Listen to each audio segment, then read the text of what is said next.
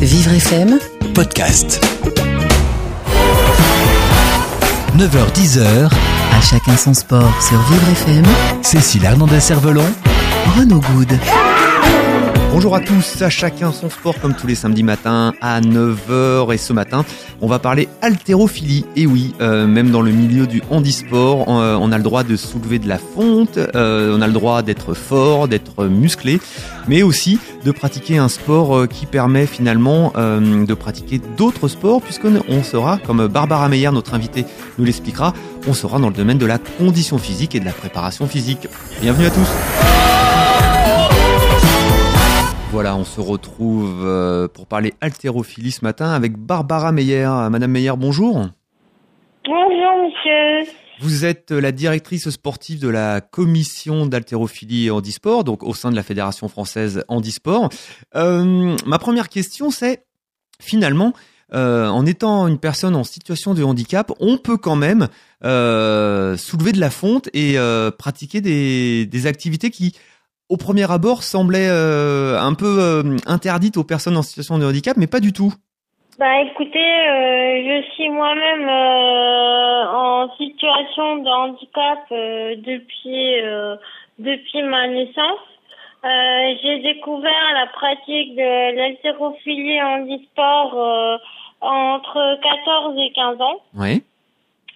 Et je me je me suis sentie bien en pratiquant ce sport parce que on se mesure à soi-même et on donne euh, et ça nous donne une impression euh, pour ma part ça m'a donné une impression de bien-être. On sent son corps euh, son corps évoluer son corps vivre et, ça fait du bien. Et en plus on, au fil du temps on voit que les performances, elles grandissent. finalement, on est content, mais c'est beaucoup de beaucoup de travail. Alors, avant de continuer sur le, le bien-être et tous les bienfaits que ce sport euh, peut apporter. On va on va réexpliquer un petit peu ce qu'est l'haltérophilie. Euh, donc ce sont euh, des barres de musculation auxquelles on met des, des poids et puis bah le but hein, c'est de soulever le, le, le, plus grand le plus grand poids possible. Euh, à la différence des valides où il y a deux gestes, le développé couché et l'arraché. en handisport il y a un geste, c'est le développé couché, c'est-à-dire que au départ, vous allez, nous l'expliquer, la position est allongée sur le dos et avec les bras, on doit soulever la, barre. C'est cela? Oui, c'est ça, oui. C'est un banc euh, spécifique où la, partie où il y a la tête, c'est une partie qui est un peu retrécie.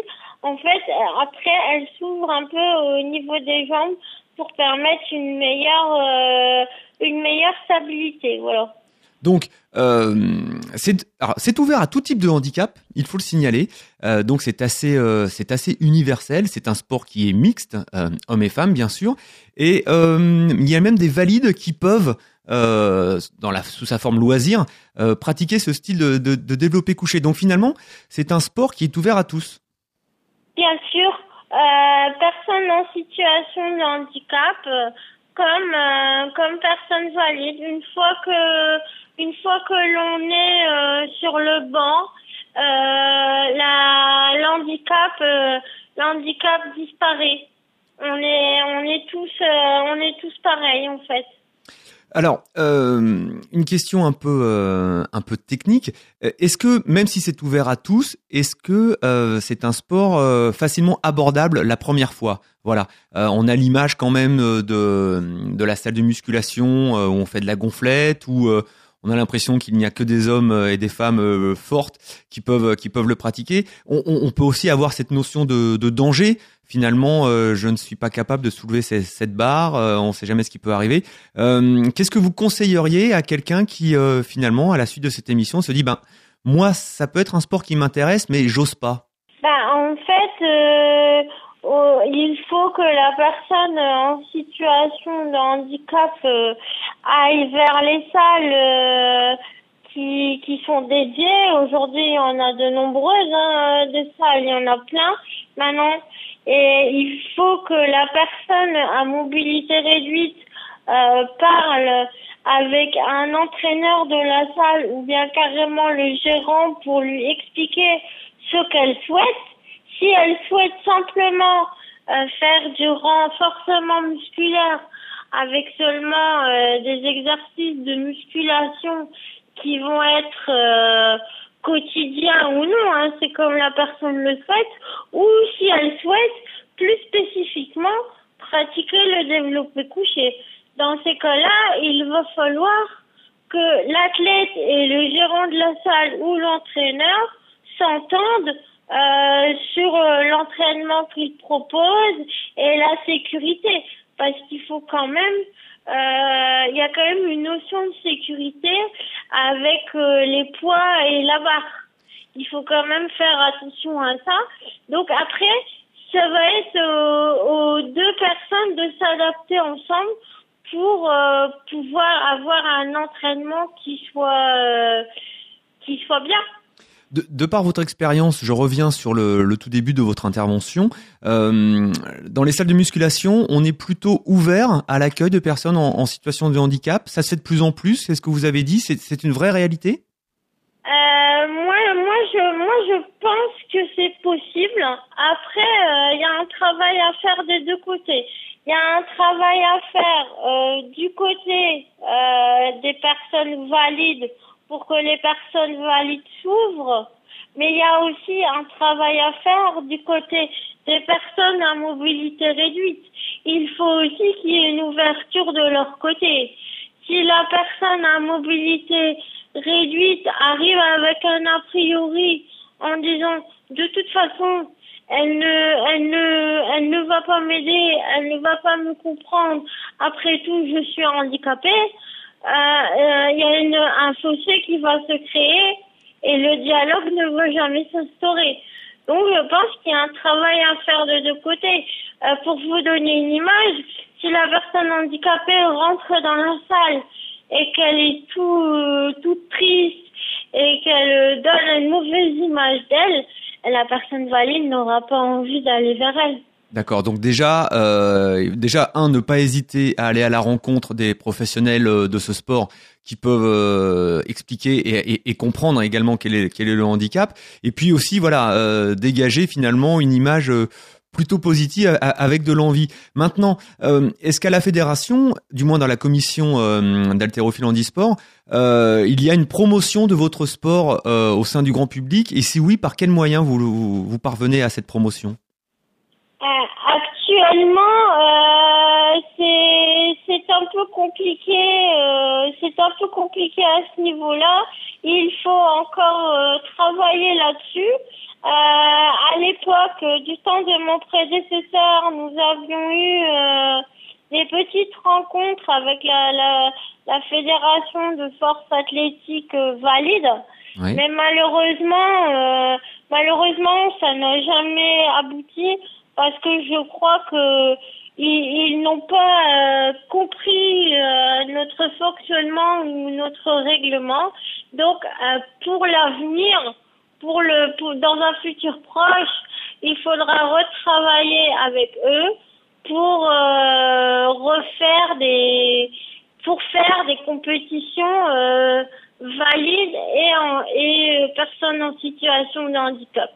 Pour les entraîneurs ou les responsables de, salles de musculation qui, euh, qui désireraient euh, se former, est-ce que vous proposez des, formations euh, basiques, simples, qui permettent un, un, premier, un premier accueil pardon, de, de, la, de la personne en, en, situation de handicap? Il y a une formation fédérale actuellement que toute personne, toute personne peut faire qui est dispensée euh, par la fédération euh, handisport qui s'appelle la BCDR. Oui. Elle est ouverte, elle est ouverte aux, valides qui sont, euh, je dirais, euh, initiés à l'handicap ou non. D'accord.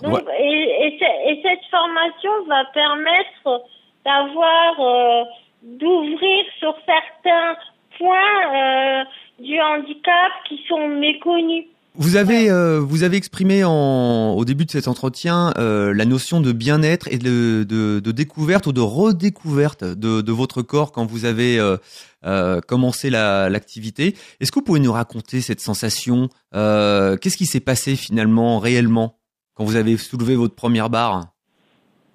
Eh ben en fait, avant de soulever première barre, tout d'abord, il faut faire euh, de la musculation un peu plus euh, généraliste. C'est-à-dire Euh, pour euh, ben, muscler les bras, euh, muscler les épaules, muscler le dos. Comment on fait ça qui va. Comment on fait? Oui, Ah ben, à, à l'aide de machines, d'accord. à l'aide de machines ou à l'aide d'haltères. Ouais. Il faut, il faut renforcer le dos, les épaules, les bras pour pouvoir ensuite pousser la barre D'accord. De la manière euh, du, du mieux du mieux possible euh, avec la technique euh, adéquate qui viendra avec les avec le Alors, travail. on, y- hein. on- on y reviendra un petit peu plus tard sur cette technique adéquate où là, pour le coup, euh, on, se mettra en, en- en situation de compétition. Mais les, les- les exercices de renforcement musculaire dont vous parlez, est-ce que finalement, on peut pas commencer par les faire un peu chez soi Euh, Peut-être par des mouvements simples ou par l'achat d'haltères euh, très légères? Bien sûr, on peut on peut aussi le faire euh, simplement euh, avec un, un bâton parce qu'il faut savoir que même si même si il n'y a pas de charge sur la barre ou sur le bâton, si vous faites un certain nombre de répétitions, euh, ça va de toute façon quand même travailler. Voilà, exactement. Euh, ce qu'il faut savoir, hein, bien sûr, c'est que le renforcement musculaire, ce n'est pas simplement soulever des charges, euh, qu'elles soient légères ou lourdes, c'est aussi simplement peut-être la répétition de certains gestes euh, qui permet euh, d'acquérir plus de souplesse, qui permet d'acquérir plus de résistance, et donc après, par la suite, bien sûr, pourquoi pas intégrer euh, une salle de musculation. On est avec Barbara Meyer ce matin, on parle haltérophilie. On se retrouve tout de suite après la pause.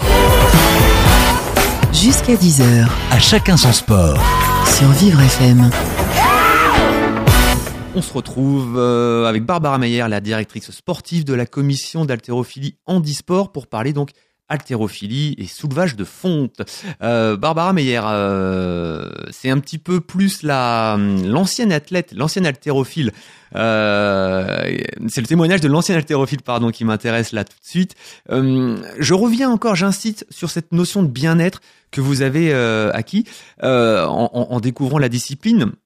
Durant toute votre carrière, euh, mis à part le côté sportif, qu'est-ce que cela vous a apporté dans, dans, dans la vie de tous les jours, dans votre quotidien, de pratiquer l'haltérophilie? Eh ben, donc, euh, ben, premièrement, ça m'a, ça m'a appris à découvrir, euh, découvrir mon corps. Oui. Euh, ensuite, ben, ça m'a fait aimer le sport, D'accord. chose que je, je n'aimais pas beaucoup. Ouais. Ouais, j'étais, assez réfractaire au sport. J'avais beaucoup de mal lorsqu'il fallait aller euh, en cours de sport à l'époque. Ouais. Et donc, euh, en découvrant son corps, ben, on apprend que, on apprend qu'on a des muscles. Et lorsqu'on voit que l'on progresse, que les charges, que les charges augmentent, et qu'on vous fait confiance pour aller euh, sur des compétitions régionales ou sur des compétitions nationales, euh, vous êtes, euh, bah, vous êtes heureuse. En plus, vous intégrez une équipe, Ouais. vous, vous vous faites des amis. Donc il y a le côté social qui se met en place et forcément. Vous, vous, vous faites des amis, vous créez des liens.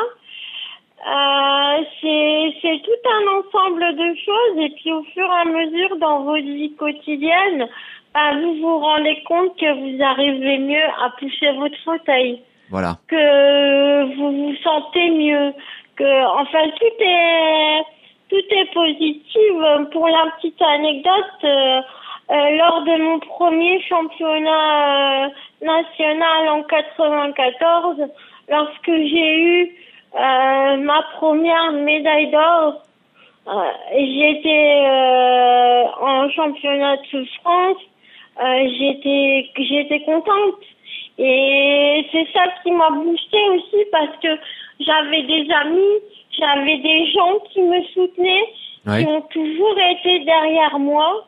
Et au jour d'aujourd'hui, pour moi, l'haltérophilie, c'est un peu, c'est ma famille.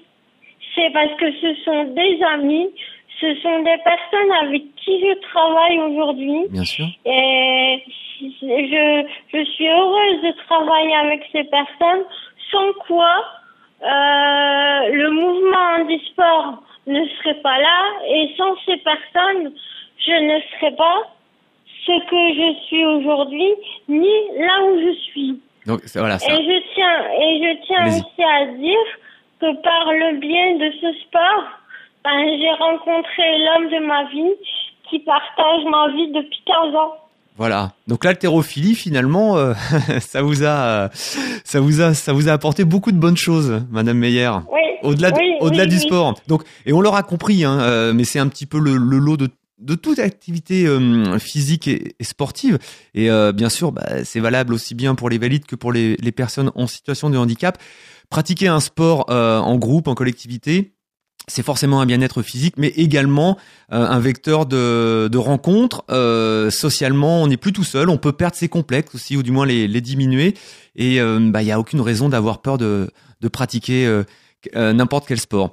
Revenons à, à l'haltérophilie. C'est un sport aussi de compétition puisque euh, cette, discipline est aux Jeux paralympiques. Elle est aux Jeux olympiques bien sûr chez les valides, mais elle est aussi aux Jeux paralympiques. Il y a une équipe de France euh, avec euh, plutôt des bons résultats, avec la, médaille d'argent de euh, Swat Gazwani chez les féminines aux Jeux de Rio, même si cette médaille d'argent a été un petit peu décevante pour elle, puisqu'elle elle perdait son titre acquis à Londres en, en 2012. Euh, Est-ce qu'il y a beaucoup de clubs et de compétiteurs en France actuellement, Madame Meyer? Actuellement, il y a, on va dire, une dizaine de clubs en France. Une dizaine de clubs Euh. spécifiques handisport ou euh, il n'y a pas un peu plus de clubs euh, peut-être valides avec une section handisport Euh, si actuellement ça se fait, mais euh, mais ceux qu'on compte, euh, si il y en a, mais on compte aussi euh, des des sections encore euh, qui sont dans des centres. Elles sont peu nombreuses hein, maintenant, mais il y en a encore. D'accord. Euh, le sport, en, ce sport en France est organisé en trois grandes compétitions. Euh, il y a une Coupe de France des clubs, il y a un critérium national et un championnat de France. C'est cela? D'accord, oui c'est ça. Championnat de France IPC. D'accord. Euh, combien de participants vous avez euh, au total sur ces sur ces championnats? Actuellement, en moyenne, entre 30 et 40 participants. C'est un c'est un bon un, un bon nombre de participants ou c'est relativement peu euh, par rapport à d'autres années? Je, je trouve que c'est une bonne moyenne, étant donné que nous avons, euh, euh, nous avons entre 55 et 60 licenciés en France. D'accord. Donc, donc euh, c'est une bonne moyenne. Ça veut dire que une bonne partie de nos licenciés participent aux compétitions. Alors, euh, qu'on soit bien d'accord, euh, les 60 licenciés dont vous parlez, ce sont des personnes qui pratiquent ce sport en compétition. On peut tout à fait pratiquer ce sport en loisir sans prendre une licence compétition. Tout à fait. Voilà. Tout à fait. Voilà, donc euh, Euh. On peut, on peut, on peut faire ce choix-là. Et également, ce qu'on oublie de dire souvent, c'est que euh, le, la pratique de la musculation peut très bien compléter un autre sport. Je prends un exemple, ça peut très bien être un complément pour la natation, Oui. pour le basket, bien sûr. pour tout type, pour tout type de sport. Et je pense que le, le, le renforcement musculaire est important et parce qu'il est vecteur de, il est vecteur de, de, de performance. Voilà. Plus vous vous entraînez et plus les performances dans n'importe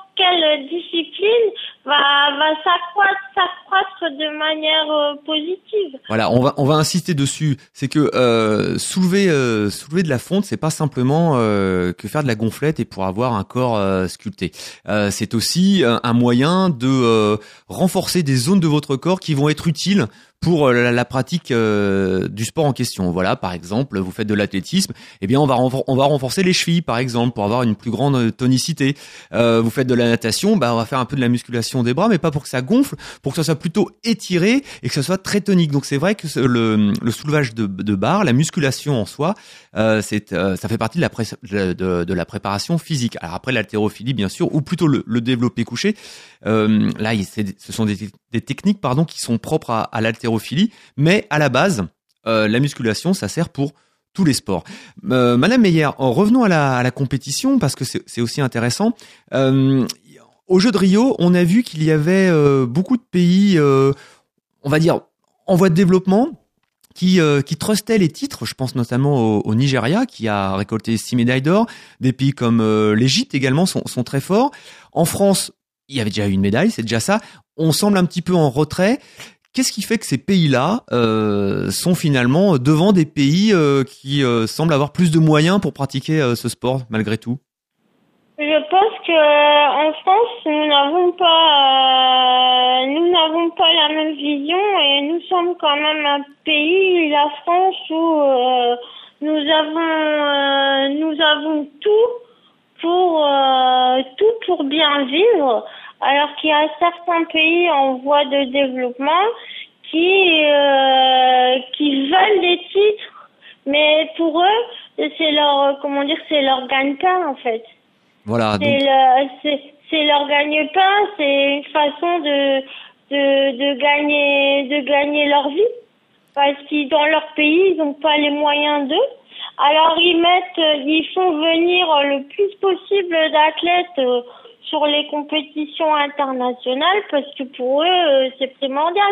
Nous, en France, euh, comme je vous dis, on est gâtés et on n'a pas la même notion de, de, de gagne. C'est pas la même chose. Alors, qu- qu'est-ce qu'il va falloir faire euh, pour justement d'ici trois ans avant les Jeux paralympiques de Tokyo 2020 pour que ce, ce, sentiment de gagne gagne justement les les les, les haltérophiles français?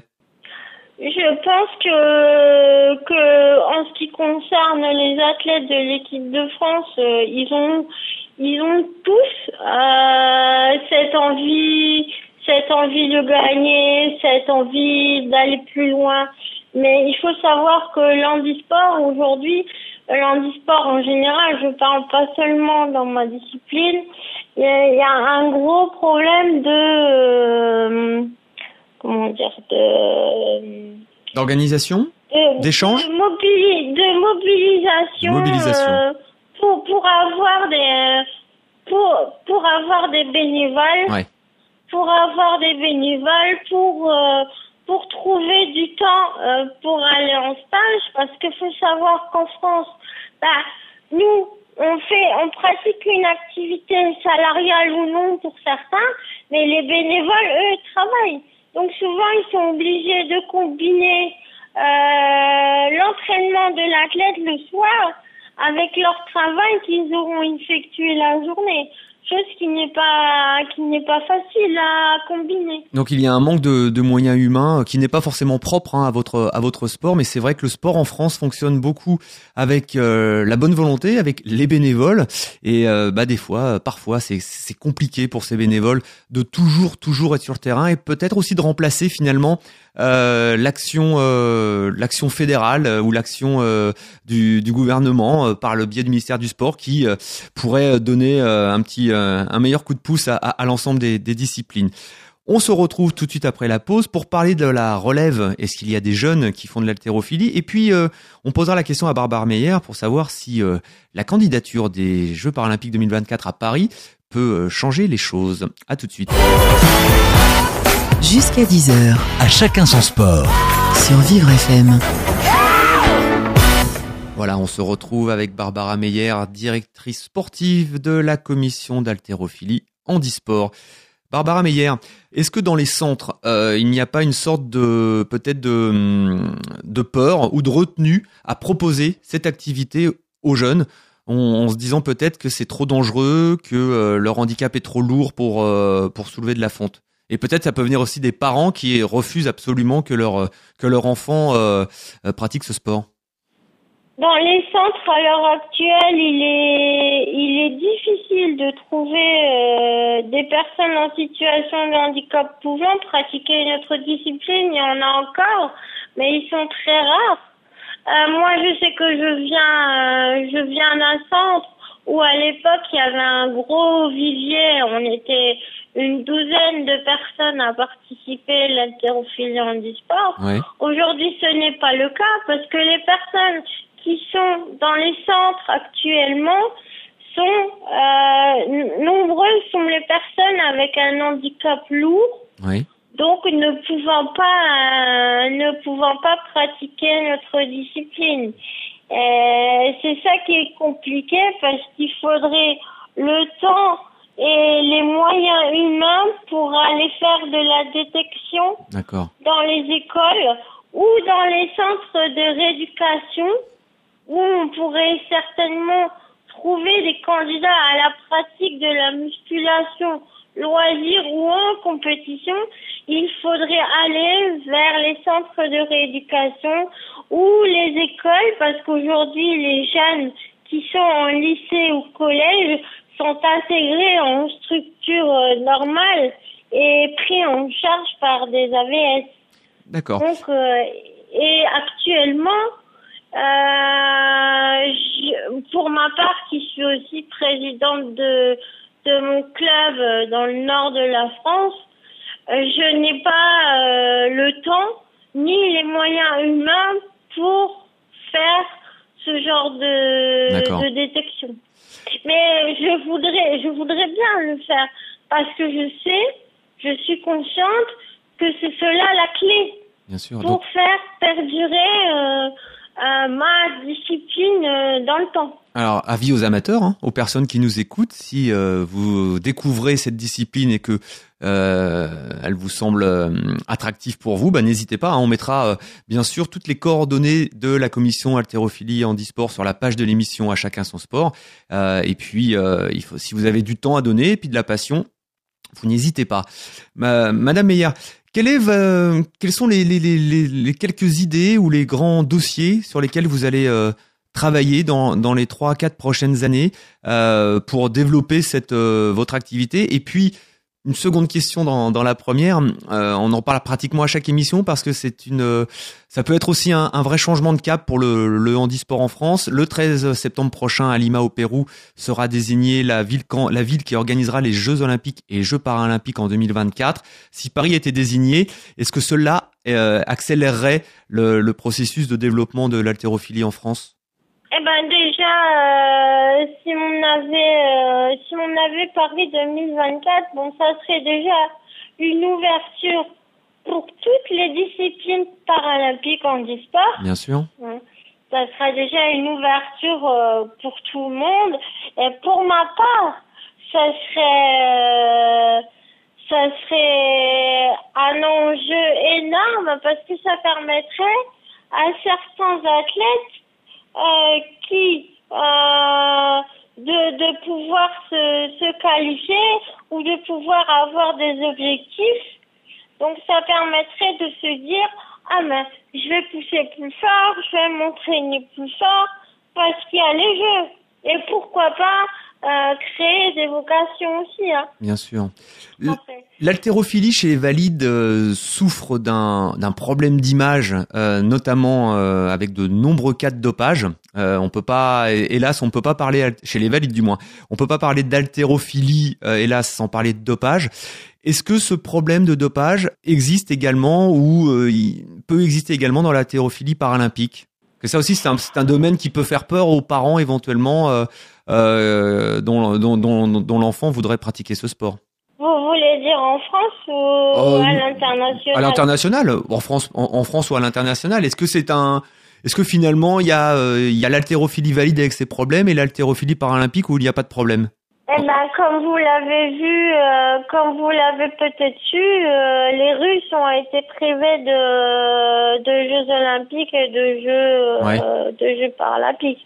Donc, certes, il y a un impact, mais les, les instances de l'IPC, qui est les instances internationales de notre discipline, veillent veille à ce que cela euh, n'arrive pas ou n'arrive plus et multiplie euh, et multiplie les contrôles en ce sens. Pour ma part, je trouve que le, le, le dopage en handisport, encore une fois, toute discipline confondue, euh, est une bêtise. Est une bêtise parce que déjà euh, qu'on n'est pas en bonne santé, alors en plus euh, on se, on se rajoute des difficultés supplémentaires en faisant ça. Et pour pour gagner, sans doute pas grand chose ou être après radié pendant cinq ans. c'est un peu bête. Quelles sont les grandes échéances internationales qui, qui vont avoir lieu cette année ou en 2018 et dans lesquelles il y aura une équipe de France de, de présente? Alors, pour les échéances, nous avons Mexico, Mexico, ce sera euh, les championnats du monde. Oui. Donc il y aura une équipe de France présente, notamment avec Swat Gazoni, la, vice-championne paralympique. Oui, euh, l'équipe de France sera sera présente. Oui. D'accord. Euh, ce sera une première. Vous comptez emmener peut-être des ce qu'on appelle des, jeunes espoirs ou ce sera une équipe de France un petit peu resserrée? Oui, il y aura il y aura les cases de l'équipe de France où ça sera où ça sera resserré, oui. D'accord. Et donc vous avez aussi également des championnats de France hein, qui sont organisés euh, sur euh, durant toute l'année. Euh, quels sont les prochains les prochains championnats? Eh ben là on a le championnat de France IPC qui va avoir lieu à Strasbourg le 24 juin. D'accord. Championnat de France IPC donc ça veut dire les conditions de règlement de la fédération internationale. Voilà, c'est ça, tout à fait. D'accord, parce que vous avez également, il me semble, euh, des compétitions euh, qui répondent au, règlement français, et donc euh, les, le, règlement est un peu plus souple, c'est ça Un peu plus souple. disons qu'on essaye petit à petit que ce soit pareil. On essaye qu'il y ait plus vraiment de différence. D'accord. Bah, écoutez, Barbara Meyer, merci beaucoup euh, de votre euh, de votre intervention. J'espère qu'on a euh, qu'on a fait découvrir votre votre sport euh, et en lui donnant une image euh, plus sympathique que euh, qu'il ne pourrait qu'il pourrait y avoir qu'il pourrait avoir pardon donc n'hésitez pas vous allez dans une salle de musculation vous demandez si vous pouvez être accueilli par un responsable ou un entraîneur et puis de toute façon encore une fois sur la page de l'émission on nous mettrons toutes les coordonnées car le premier contact forcément c'est ça peut être aussi la commission d'haltérophilie handisport deux petites informations parce que c'est bien aussi que l'on parle de l'actualité il y a eu un changement de président à la Fédération française handisport. Gérard Masson, après huit ans de service, ne se représentait pas. C'est Frédéric Delpy qui a été élu pour les quatre prochaines années à la tête de la Fédération française handisport. Et puis un petit cocorico, Marc Truffaut, le président de la Fédération française du sport adapté, a été élu il y a quelques jours président de la Fédération internationale, l'INAS. Euh, voilà, Marc Truffaut qui œuvre au sein de la Fédération française du sport adapté depuis de nombreuses années maintenant. Et bien maintenant, il acquiert le statut international. Euh, bravo à lui. C'est toujours bien d'avoir euh, un Français qui représente représenté dans les instances internationales, euh, parce que les grandes décisions se prennent aussi en haut lieu par un peu de lobbying par moment eh bien, euh, on va on va espérer que euh, ça soit un peu à l'avantage de la France euh, à certains instants. Voilà, merci beaucoup, merci à tous, Madame Meyer, merci. Et puis comme comme d'habitude, on, on sort de chez soi, on va prendre un petit peu l'air, on fait un petit peu de sport, et puis dès lundi matin, on téléphone à la commission d'haltérophilie en disport pour prendre des renseignements, pour voir s'il est possible de soulever un petit peu de fonte. Bon week-end à tous. Bye bye.